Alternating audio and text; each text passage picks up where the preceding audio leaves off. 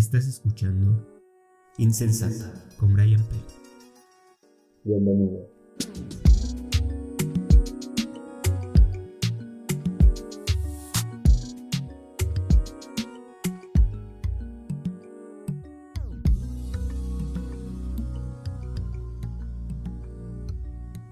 ¿Cómo están? Espero que estén súper, súper bien. Yo estoy feliz otra vez de estar aquí con ustedes un episodio más. Y ya saben, como cada miércoles aquí vamos a estar hablando, echando la plática un rato. Espero que estén súper bien, que su semana vaya hasta ahorita muy, muy bien. Y oigan, después de varios meses de varios meses que fue la primera temporada. Y el día de hoy tenemos una invitada que se sabe, forma parte de la familia de Insensato, estuvo en la primera temporada y yo agradezco mucho, mucho, mucho todo el apoyo porque cabe recalcar que fue la primera colaboración de este bonito podcast. Y pues nada, el día de hoy le vamos a dar la bienvenida otra vez a Diane.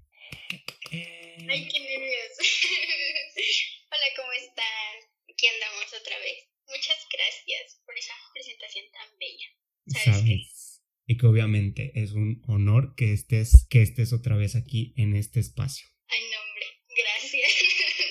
Ay, agradezco mucho, ¿no? Pero pues es que no, no realmente no sé qué decir. Eh. ¿Cómo estás? ¿Cómo has estado? ¿Cómo te ha ah. ido? Han pasado varios meses. Hemos estado ahí en contacto, pero cuéntame, Cuéntame cómo estás, cómo te ha ido, eh, cómo vas. Pues este, pues sí, andamos, andamos bien, andamos sobrellevando toda esta situación pandémica que realmente está como, ya se hizo un, un tema muy pesado de sobrellevar porque realmente yo, yo considero que no soy una persona que salga mucho, pero aún así me está pegando bastante. Eh, extraño muchísimo ver a mis amigos, convivir con mis amigos, o sea, incluso no sé si es que me sugestiono bastante, pero salir a la calle, o sea, salir a la tienda está bien, o sea, yo lo siento muy feo porque por aquí, por el barrio donde nosotros vivimos, la gente no se cuida mucho, entonces me, me, me da un poco de miedo y de coraje toda esta situación. Y más porque la verdad es que a este punto ya no sé si eso cambia o no las cosas. Probablemente sí, pero esa gente no nos... como que son bien egoístas, oye, no les importa.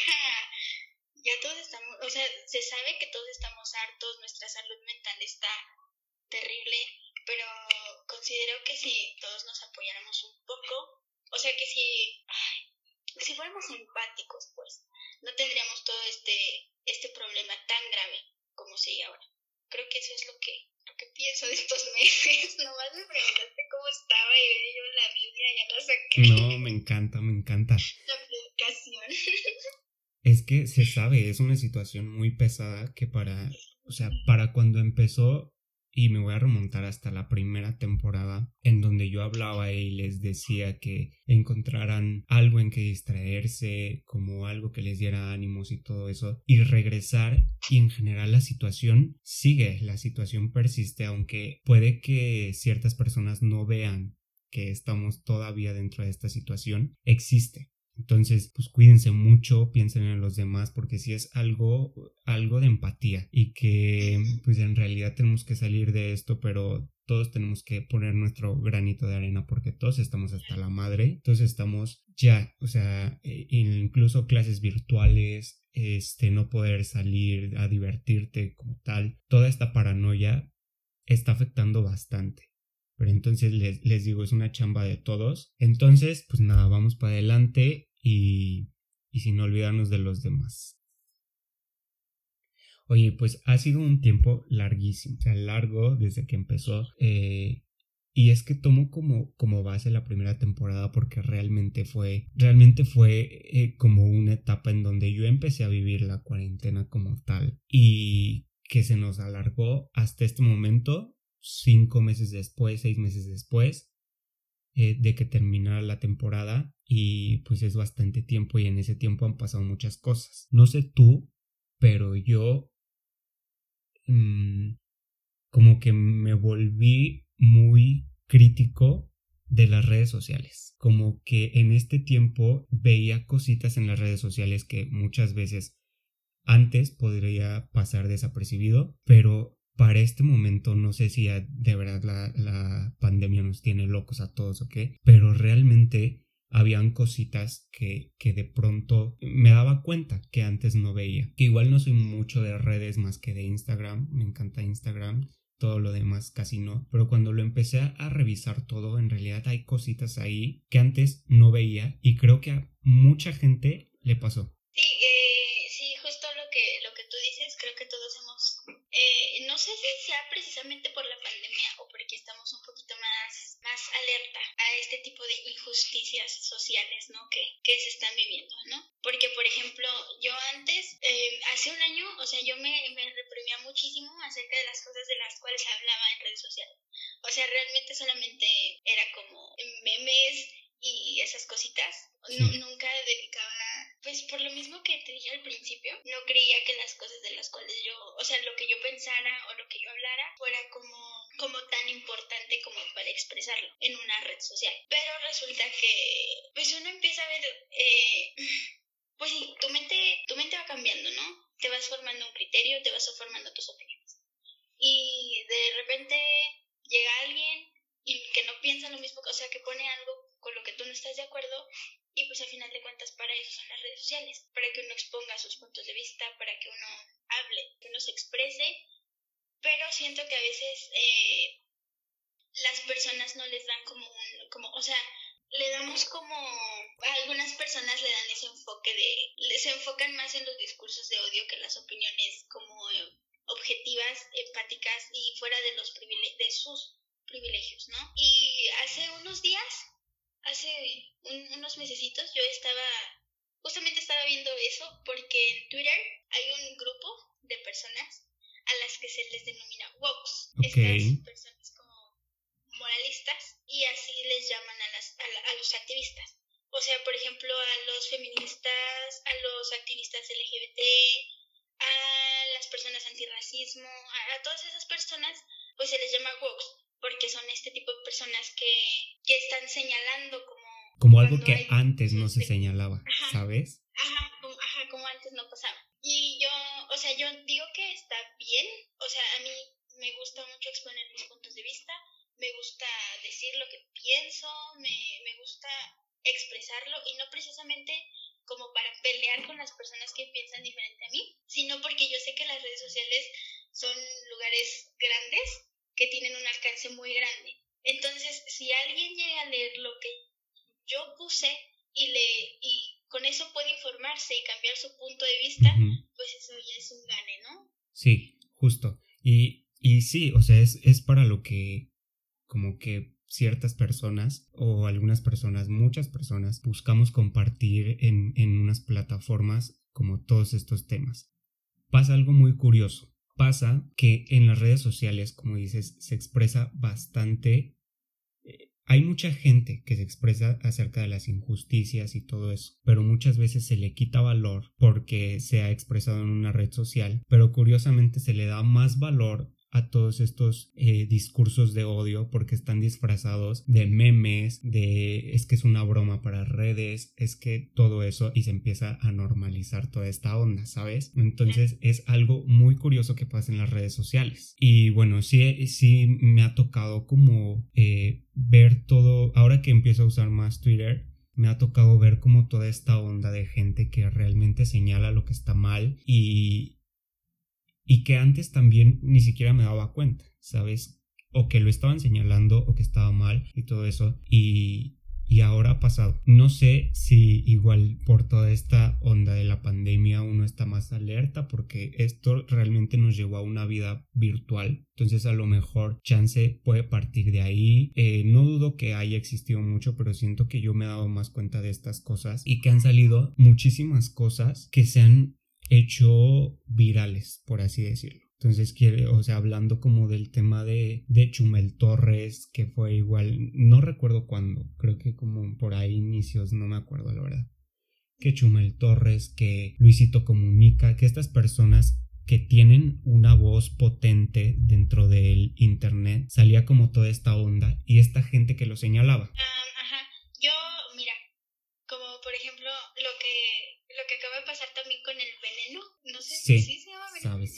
Creo que sí, no sé, pero él, creo que lo sabe. El contexto es una persona pública que sale en un reality show, encueradillo y, y ahí como, mira, yo tengo un pequeño, no es problema, es, yo no estoy en contra de, de señalar lo que está mal, porque como lo dije, para eso no sé si esa sea su función principal, pero esa es la que le estamos dando y al menos en esta generación, para eso es para lo que estamos usando. La generación de cristal, dices. Claro que sí, somos para señalar todo lo que no nos parece, todo lo que está, lo que vemos que está mal en el sistema e intentar erradicarlo. Pero pasa que siento mucho no sé si sea porque que, que, esto ya se hizo más como una, como una pelea, como una, como sentir una superioridad moral y, de, y reflejarla en nuestras redes sociales. Yo no, a mí me gusta como señalarlo, te digo, de que no, no está mal señalar, no está mal decir esto está mal, esto no me parece y esto puede crear un, o sea, nos crea un daño como sociedad. Como tú lo mencionabas con lo que pasó con Luisito Comunica, eh, Luisito Comunica es una persona que tiene un alcance muy grande y tiene un alcance en, personas de cuánto, 13, 14, 15 años en adelante, o sea, sí, son personas que están formando un, criterio. Entonces, eh, siento, lo de Chumel Torres, eh, eso no me acuerdo ya qué fue lo que pasó, pero X, pues son, al, final, al final de cuentas son gente, son figuras públicas, entonces deben tener muchísima responsabilidad social. Pero eso no los exime de ser humanos, de ser personas. Claro. Eh, y un humano no es nada sin sus errores, porque los errores al final de cuentas son los que nos hacen evolucionar y nos hacen ser mejores todos los días. Justo, sí. Entonces yo tengo un no es un problema como tal, simplemente me, me incomoda un poco que exista esto de la cultura de la cancelación.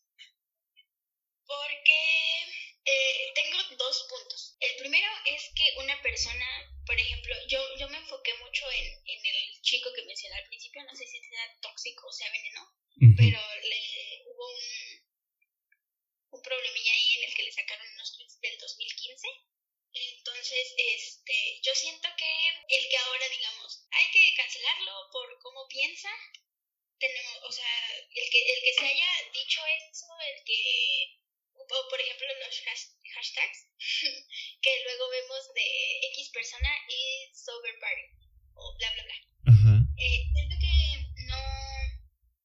Mm, mira, es que estamos en nuestro derecho de decirle, o sea, de, de decir, esto no está bien pero las personas evolucionamos, las personas cambiamos, somos personas que cambiamos con el tiempo o con nuestras experiencias o con nuestros errores. Eh, una persona no nace siendo correcta, una persona no nace siendo 100% educada, una persona no nace estando deconstruida, 100%. Entonces, eh, siento que, te, eh, te digo, es es de humanos equivocarnos. Eh, que sí eh, eh, es bueno el que tú veas tu, tu yo del pasado y digas, ¿cómo crees que yo hice esto? O sea, es bueno evolucionar a ese punto, es bueno el, el reconocer lo que fuiste para ya no hacerlo, para ya no hacerlo. Pero acá en la tengo otro otro asunto que es con que eso lo dejamos para las personas que en cierto momento hicieron comentarios ya sea racistas, homofóbicos o transfóbicos o cualquier discurso de odio, pero que decidieron soltar todo el odio que llevaban y cambiarlo, ¿no? Pero siento que esto, o sea, siento que la cultura de la cancelación no está no está bien en esas personas, en personas que se equivocaron y le sacan sus errores de hace siete años y los exponen y porque los expusieron, pues ya, cancelenlo. Porque no, eh, no, no conocemos 100% a una persona y probablemente esa persona ya cambió, ya no piensa igual.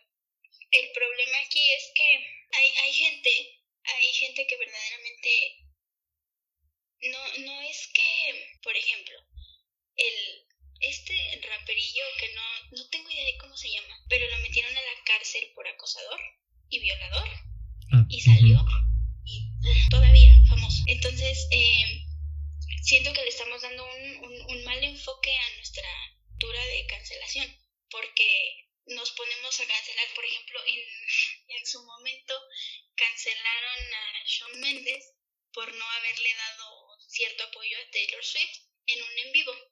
Y este tipo que violó y abusó de una mujer, que la golpeó, que siguió como si nada, o sea, siguió con la fama igual, eh, como Chris Brown, que también, no sé hace cuántos años, pero también nos golpeó a Rianita. Sí, total. Y así hay, siento que hay muchos ejemplos que podemos sacar, mil, mil, mil ejemplos que han pasado y que hemos vivido, pero que creo que hay que remarcar que esto de la cultura de cancelación, no sé cuánto tenga, no sé cuánto lo llevamos practicando, pero para mí es algo nuevo. Siento que en general es algo nuevecito que salió y que cancelamos a las personas que creemos que están haciendo algo mal. Y que cancelar puede tener y que cancelar puede tener como distintos enfoques, distintos puntos de vista que se les ha dado, porque hasta la fecha la forma de cancelar de una persona, la forma de cancelar de otra persona es muy distinta, entonces creo que es importante que sepamos lo que es cancelar o, o el objetivo que tiene cancelar a una persona, no para que vayamos por la vida cancelando a todos y, y sabes que no tienes ni voz ni voto ni nada, sino que en realidad si es que lo vamos a hacer que sea una decisión informada, este, objetiva y, y, todo eso, porque al fin de cuentas cancelar a una persona, eh, ¿tú qué opinas? ¿Qué es, ¿Qué es para ti cancelar a una persona? Como el, el, el hecho de de que, por ejemplo, tú le señales que hizo algo malo. Entonces, por, por esa acción, tú sabes que es que no es bueno que esta persona siga influyendo como una figura pública. Entonces, pues le quitas el, el, tu apoyo. O sea, bueno, cuando la gente cancela a, un, a una persona pública, a una figura pública, eso es lo que se intenta hacer. Retirar su apoyo, dejarlo de seguir, eh, dejar de consumir su contenido, dejar, pues, si esta persona, o sea, por ejemplo, si es un cantante, dejar de comprar sus discos, o sea, no, no, no consumir lo que esta persona hace porque no es una persona que realmente aporte algo bueno a la sociedad. Porque podrás tener buena música, pero si de repente se te sale algún discursillo de odio, realmente no, no, no es muy, no es, no estás aportándole nada a, la sociedad. Entonces, pues no deberías como, como tener el, el poder de influir sobre personas de esta generación y de generaciones más, más abajo. Entonces, o sea, como lo dices, yo creo que esta cancelación siento que más que venir de, de parte como una parte externa, por así decirlo, creo que la cancelación debe venir dentro de la gente que lo sigue.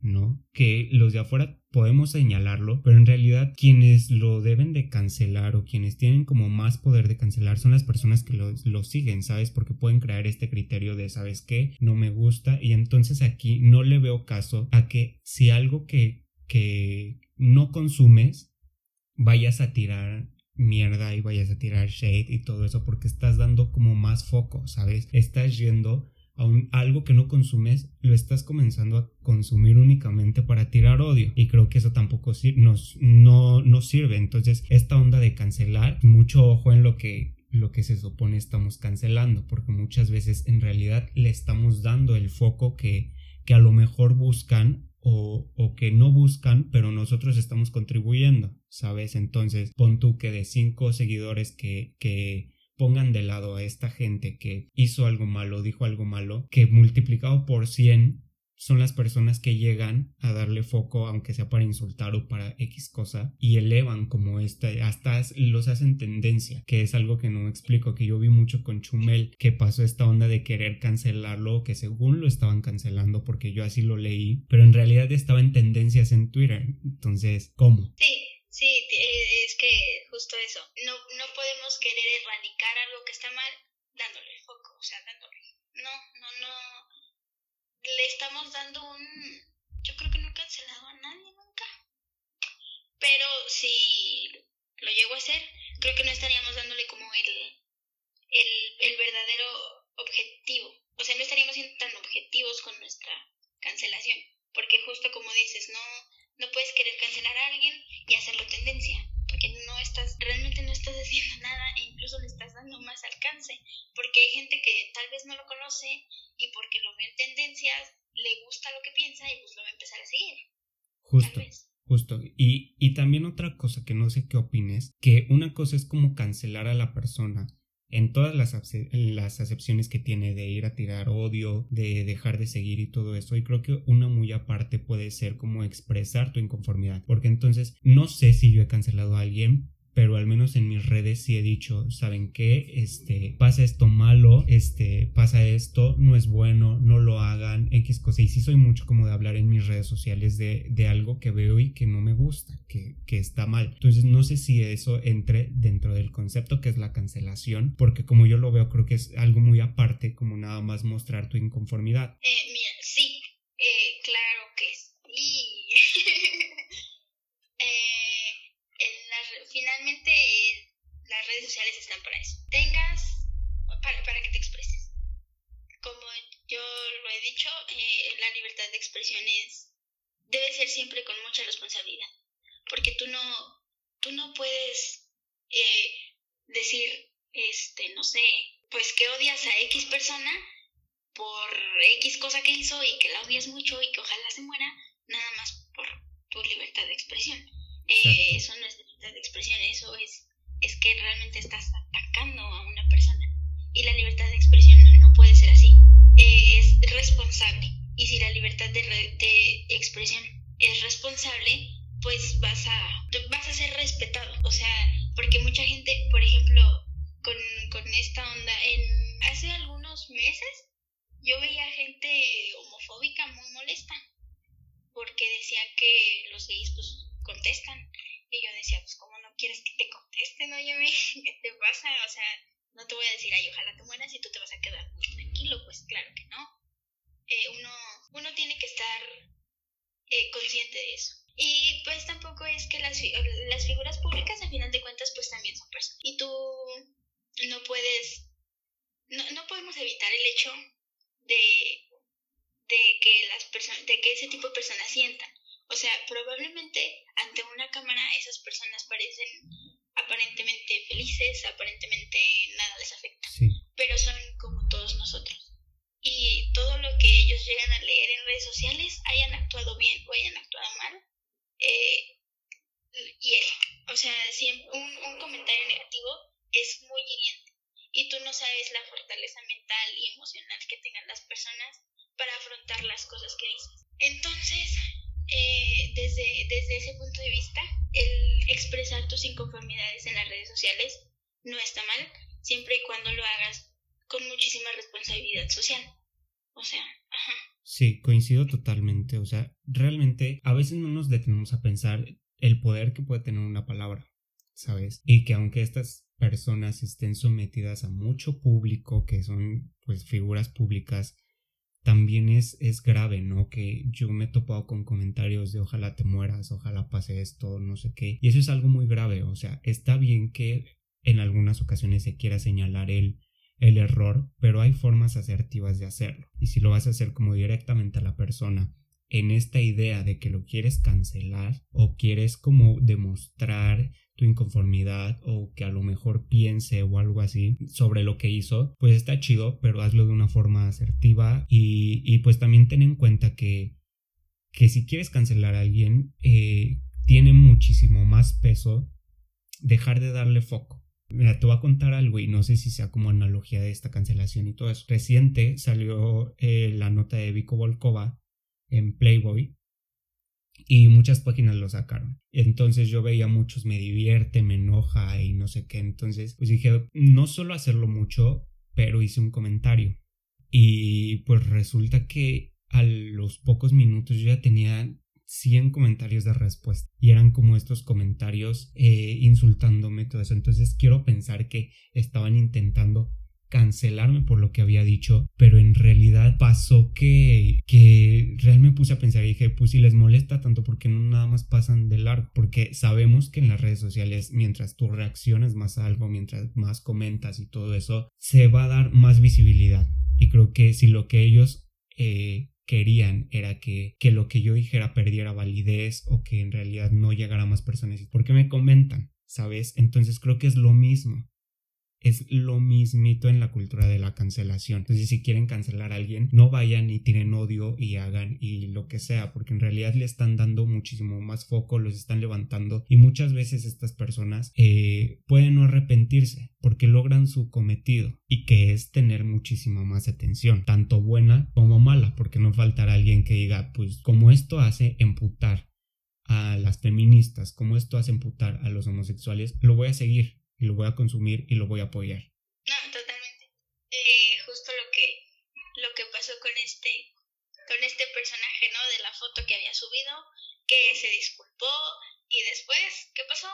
Otra foto. Entonces, eh, este tipo de personas, son bien listillas. O sea, saben que las, o sea, la gente está viéndolos, ¿no? Y de repente hacen algo que, que no se considera políticamente correcto. Entonces dicen, bueno, lo siento mucho. Pero como se dieron cuenta que eso que hizo, o sea, se super dio cuenta que lo que hizo le dio muchísimo alcance. Eh, le estuvo en tendencias dos días, me parece. Dos días. Y eh, pidió disculpas y ya dejamos el tema tranquilo. Y después lo volvemos a hacer. Entonces, realmente no, no, me, no me gustaría pensar que, o sea, me, me gustaría pensarlo más por el lado en que él quiere conservar la fama, a que es porque él, realmente piensa así, que no, no sé, o sea, es que ni siquiera sé cómo, cómo, cómo expresar lo que pienso, porque se sabe que lo que él está haciendo está mal. O sea, porque yo conozco muchísima gente pequeña que lo sigue. O sea, no pequeña, pero sí de 13, 14, 15 años. Lo siguen. Entonces, cuando tú sigues a una persona, tú, ah, bueno, al menos con las personas a las que yo sigo, me, me, yo las sigo porque me inspiran, porque me aportan. Entonces, eh, este tipo aporte cosas buenas o cosas malas, pero las aporta. Entonces, eh, no, no, no está, o sea, está bien señalar y decir y, y expresar que lo que esta persona hizo está mal, porque pues tampoco uno se puede quedar.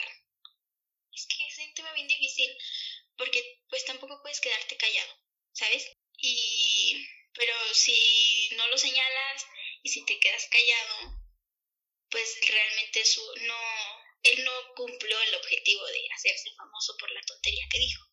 Entonces todo este es un tema bien bien es muy complicado. Y te voy a contar algo que yo recientemente vi y que me llamó mucho la atención porque era algo llamado la mercadotecnia de la indignación. Y siento que muchas marcas, muchas figuras públicas, mucha gente está jugando con esto porque esto va de que ya se dieron cuenta que, que hay cosas que estamos señalando porque están mal. Entonces las van a hacer porque las estamos señalando y obviamente les vamos a dar más foco. Entonces creo que sí hay que ponernos listos ahí porque es una cosa de mercadotecnia que muchas veces puede jugar con lo que nosotros sentimos, con lo que nosotros peleamos. Entonces dejar de dar foco a esto y no digo que no lo señalemos porque muchas veces si no señalamos la gente va a pensar que está bien lo que se hace y que se va a seguir y todo eso, pero podemos encontrar ciertas maneras que sí es un tema muy complicado, que, que todo esto de la indignación justo con, con, este tema de la foto y es que eh, la empresa que sacó esta botella con ese nombre tuvo más ventas. Entonces volvemos, mercadotecnia de la indignación. Entonces está bien, nos vamos a indignar y todo eso, porque pues personalmente te lo puedo decir y lo publiqué creo una vez en mis redes sociales, que lo que me cagaba de saber más cosas que estaban incorrectas es que me emputaba más seguido,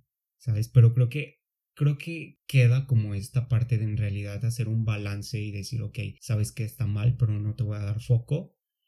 y, y aún así se puede erradicar, porque si tú tienes algún conocido o algo así y le dices, sabes que es que si viste esto y está mal, está mal y pum. Y a lo mejor ahí se puede ir entre voces que el hecho de que yo fuera la red social de esta persona y sabes que eres una mierda o lo que sea, que en realidad no lo pienso, no pienso eso de esa persona, bendiciones, este, pero muchas veces por el coraje, ¿no? Se, se sale a, todos. Sí, sí, claro. O sea que sí, como que, que, que muchas veces por el coraje se dice y no nos damos cuenta que en realidad están jugando con esos sentimientos para elevar. Sí,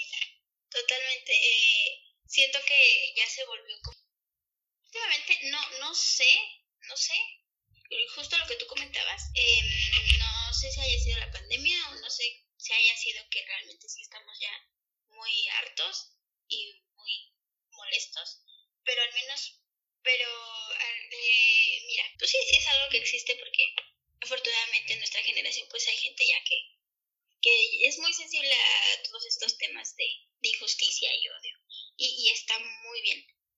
Pero también algo que platicaba con, con mi hermana hace, hace unos días es que todavía hay mucha gente que no lo es.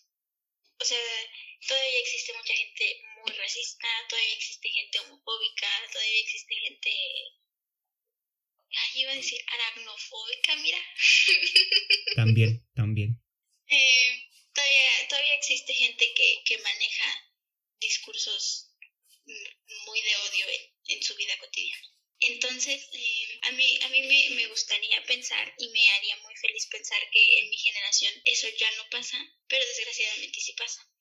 He convivido con personas, o sea, no he convivido, no son personas cercanas a mí, pero pues los vemos en el transporte público, en la escuela, en algún lugar a donde vayas. O sea, en cualquier lugar a donde vayas, si encuentras gente de tu edad manejando pensamientos conservadores o manejando situaciones ¿no? Ay, perdón. Eh, entonces, eh, la, siento que esto que tú dices de la mercadotecnia de la indignación es muy peligroso. Eh, es fue una estrategia muy peligrosa.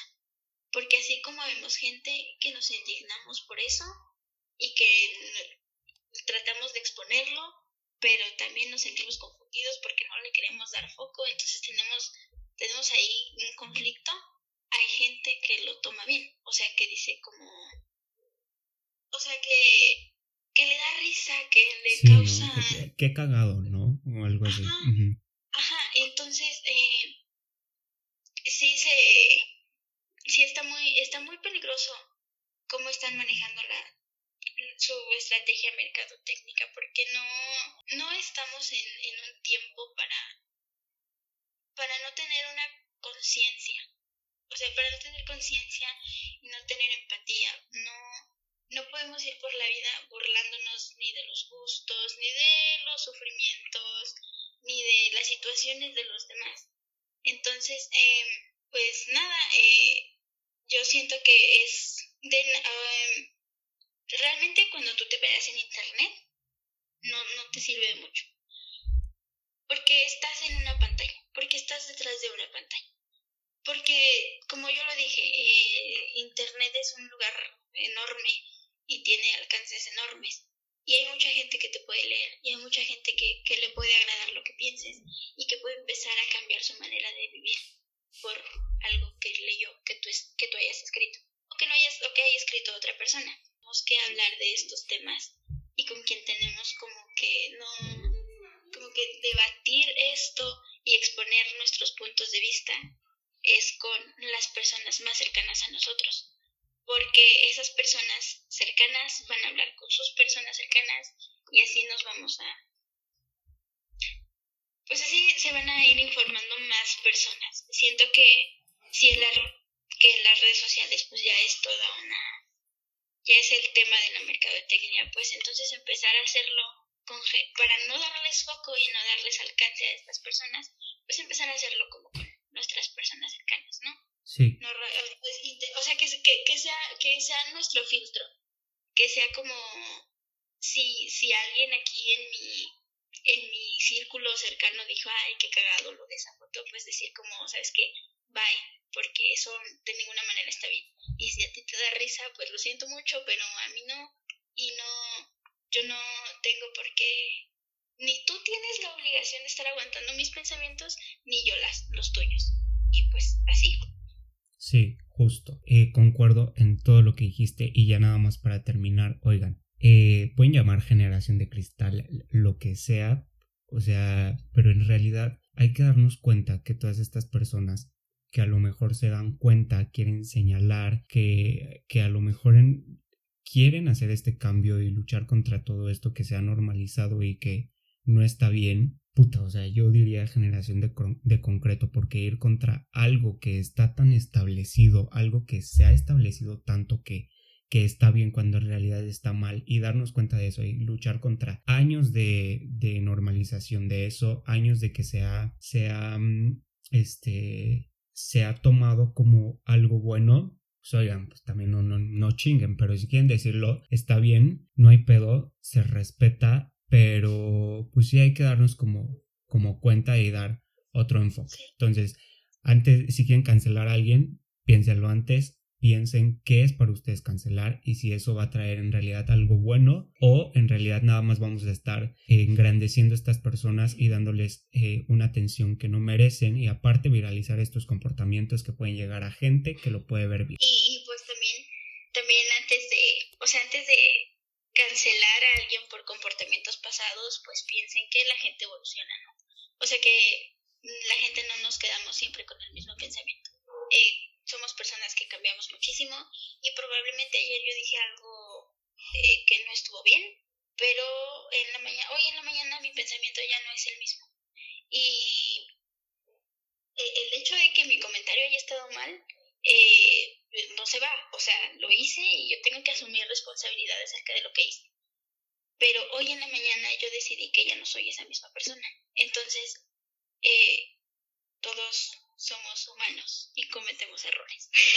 Exactamente. y pues, Solamente hay que ser críticos, objetivos y, verdaderamente cancelar a gente que no aporta nada a la sociedad como pues personillas acosadoras, personillas violadoras y, y ese tipo de cosas. Nosotros desde esta posición de espectadores, a lo mejor con las figuras públicas, nunca vamos a poder evidenciar si esa persona cambió o no más que confiando en realidad si queremos seguir a, esa persona o no, pero a estar alertas, o sea, estar alertas de que si, si ese comportamiento se repite o vuelve o algo así, pues hay que estar alertas y, y ejercer nuestro derecho de cancelación. Oye, pues muchas gracias por estar otra vez aquí. Sabes que es un honorazo tenerte y tenerte en esta nueva temporada. Muchísimas gracias por el apoyo y, y, se sabe, todos, todos, todos, aquí lo saben y sabemos que estas platiquitas ricas contigo se agradecen mucho porque siempre tienes algo que decir y, y pues nada, a mí me encanta. Muchas gracias. No, a ti, muchas gracias por escucharme y por pues sí, por, por darme voz aquí para que la gente me escuche y muchas gracias a las personas a las que les agrada lo que digo. Y pues nada, también en ese gran blog que vamos a estar dejando acá abajito, que igual buenísimo para que te vayan a leer. Y pues nada, muchas gracias, muchísimas gracias. Espero que estés súper bien. Te mando besotes, muchos abrazos. Espero que nos podamos ir a tomar un cafecito presencial. Y, y pues nada, oye, muchas gracias. Todos aquí te queremos mucho. Ay, muchas gracias. Yo también les amo. Besos. Nos vemos. Eh, espero tenerte pronto aquí. Otra vez. ojalá que sí. Oigan, pues nada, muchas gracias por escuchar este episodio. Eh, abajo les voy a dejar las redes sociales, ya saben, vayan. Y pues nada, aquí, aquí seguimos con más de esta segunda temporada. Cuídense mucho, cuiden a los demás. Eh, y nada, sean felices. Bye.